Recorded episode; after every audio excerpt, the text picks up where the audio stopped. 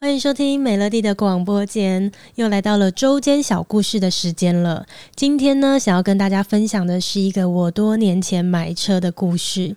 诶，我想我们的听众哦，可能有一些人呢，在过去有过买车的经验。那我们去买车子或者是买房子吧，我们在第一关最害怕遇到的事情，大概就是不巧的碰上了跟我们不合拍的 sales 了吧？你知道，有的时候啊，好好的一笔生意，会因为遇到不对的 sales 而这笔生意没有办法成交。那当年呢，我跟我先生就是想要去看一个汽车品牌的车子。那这个品牌呢，它在我心中就是梦幻品牌。所以当我要进入这个品牌的展间前呢，我要做足心理准备，我很紧张就对了。也不晓得大家有没有这样的经验哦，就是当你要去一间看起来很高级的店之前，你可能会有一些心理压力。好比说一个看起来很高级的服饰店，你要踏进去之前呢，你会很紧张。然后我曾经。研究过我们的这个紧张到底是从何而来的。那我不确定每一个人哈，我自己是这么想啊，就是说在我身边呢，有过一些做销售的朋友，不管是卖车也好，卖房子也好，甚至可能卖服饰啊之类，就是各种销售工作的朋友，还真的有蛮多数人都跟我分享说，他们可以很有自信的分辨一个客人走进来，他们是会买还是不会买。他们觉得有些人进来啊，他就只是摸摸看看，这个人就是没有要买。然后有些人一进来，你就知道他就是铁了心今天要来买东西的。那我不知道这是真的还是假的啦，或许这是透过大量的销售经验之下可以很精准判断吧，但我不确定。总而言之，我只知道今天要分享的这一个买车的故事当中呢，我就成为了 sales 误判的那个对象。呃，当年呢、我鼓足了勇气踏进了那个展间，然后来了一个年轻的男 sales，他就问我说：“诶，你们今天要看什么车？”然后就把我带到那个车子旁边。他就不见了，他整个人直接消失，他就站在远远的一个我们看得到他的地方，但是他就是没有要过来服务我们，他很明显觉得我们就是不会买啦，这样我们就是成了销售圈口中说的那种一进来只会摸摸看看，根本就没有带钱要来买的人。然后我跟我先生就很失落，因为我们是带着很大的期待去的嘛。那回家之后呢，我就跟我先生讲说。嗯，因为我真的很喜欢这个车子，那我觉得不然我们过段时间之后我们再去一次，如果我们还是得到了这么不好的体验的话，那就可能是老天爷要给我们的信号。诶，有没有像我这么迷信的人？信号啊，这就是我的生活当中很常用的词。我每次遇到什么事情不顺的时候，我就会说这一定是个信号，这一定是老天爷要阻止我。然后我那时候就跟我先生说，那。如果第二次还是失败啊，大概就是信号。我说再给他一次机会。然后隔了一段时间，我跟我先生又去了。妈的，你知道有多衰吗？我们又遇到同一个 sales，因为他们好像是会轮哦，就是每一组客人进来，然后排到哪一个 sales，然后他们就会服务这组客人。所以我们就这么倒霉，又遇到了同一个。然后这个男生呢，诶，跟第一次一样，把我们带到了车子旁边，他就消失了。然后我就很难过，我就想说，干，真的是信号，这是信号。然后后来，我当时也是做了心理准备，我想说，好吧，大概这个车子买不成了。结果没想到呢，隔了好一下，来了一个比较中年的男 sales，这样他就过来说：“哎，请问你们今天是要看什么车？不然我来帮你们介绍好不好？”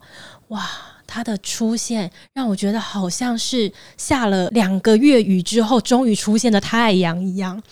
结果这个男生呢，他后来就成为了呃我买车的这个业务这样子。然后时间久了以后呢，我们双方也成为了很好的朋友。然后这个多少年前啊，呃五六年前的事情了。然后在过去的这五六年间呢，呃我跟我先生啊，然后还有我们的亲戚朋友们，就是陆陆续续去跟他买的车子数量呢，已经超过四五台了。那呃。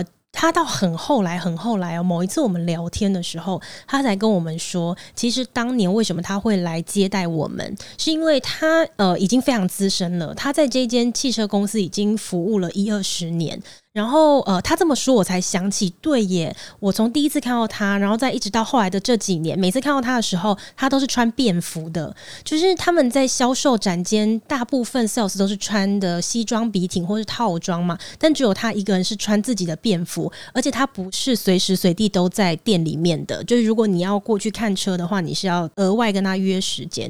他这么一说，我才想起，哎，对耶，为什么你好像都可以呃不受管制这样子？然后他才说，因为他做。做非常久了，他基本已经没有再接新的客人，因为他手上的老顾客就已经非常多了，他就是专心经营他自己的呃旧有的客源。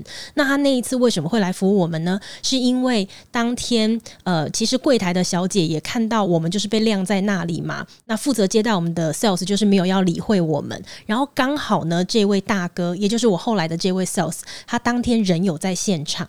然后小姐就赶快跑过去跟他求救，就说怎么办？那边有一组客人，呃，年轻的 sales 就真的摆明没有要服务他们。然后当时他就觉得，哦，怎么会这样啊？然后他才赶快过来想说，那看我们有没有什么需要。结果没想到呢，就哎，我们就真的在当天就跟他订车了。然后后来还陆陆续续的就介绍了很多的朋友，我们自己的亲人，包括我们自己都有在陆续的去找他回购这样。然后这个故事其实是在呃我们最后一次。呃，跟他买车的时候，在那个展间里面，我们在签合约的时候啊，透过那个玻璃窗，我还看到了当年那一个接待我们但是不理会我们的年轻 sales，我们才会聊起这个故事。我就跟那个我们的 sales 说：“哎，外面那个男生，他不是当年不理会我们的那个人吗？他现在还在这里上班哦。”然后 那个 sales 就说：“哦，对啦，对啦，这样。”然后你当时心中就会觉得说：“你看。”隔了这么多年，其实我们还是蛮常过去那个展间的。不知道当年的那个 sales 心里怎么想，他会不会想说：“天哪，早知道当初就好好服务这种客人了。”就是这条线。就是真的还陆陆续续带了不少人来这样子，所以这个故事其实呃是要跟大家分享啦。就是如果你呢是不管是做销售的也好，或者是说你有做任何的生意，我们呢都不要因为我们自己的主观，然后去判断这组客人呃因为有没有可能合作成交而去有服务上面的差异，因为你永远都不会知道你现在眼前的这个客人他未来会不会是你的贵人。